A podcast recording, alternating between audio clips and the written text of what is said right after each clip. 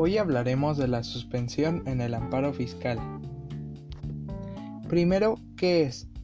Cuando el amparo se solicite en contra de actos relativos a determinación, liquidación, ejecución o cobro de contribuciones o créditos de naturaleza fiscal, podrá concederse discrecionalmente la suspensión del acto reclamado, la que surtirá efectos si se ha constituido o se constituye la garantía del interés fiscal ante la autoridad exactora por cualquiera de los medios permitidos por las leyes fiscales aplicables. ¿En dónde se regula? Se encuentra regulado en el artículo 135 de la Ley de Amparo. Este mismo artículo nos menciona que el órgano jurisdiccional está facultado para reducir el monto de la garantía o dispensar su otorgamiento, es decir, que no entregue nada, en los siguientes casos.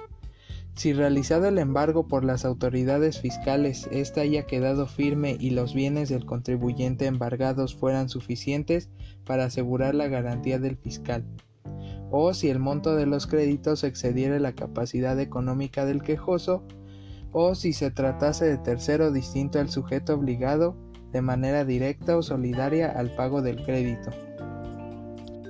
También nos menciona que en los casos en que se niegue el amparo, cuando exista sobreseimiento del mismo o bien cuando por alguna circunstancia se deje sin efectos la suspensión en el amparo, la autoridad responsable hará efectiva la garantía. Algunas reglas generales de la suspensión del acto reclamado son que se decretará de oficio o a petición del quejoso.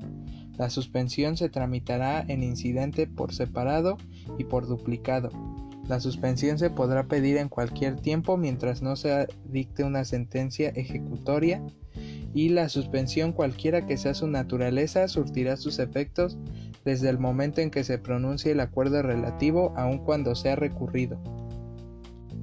Gracias por escuchar.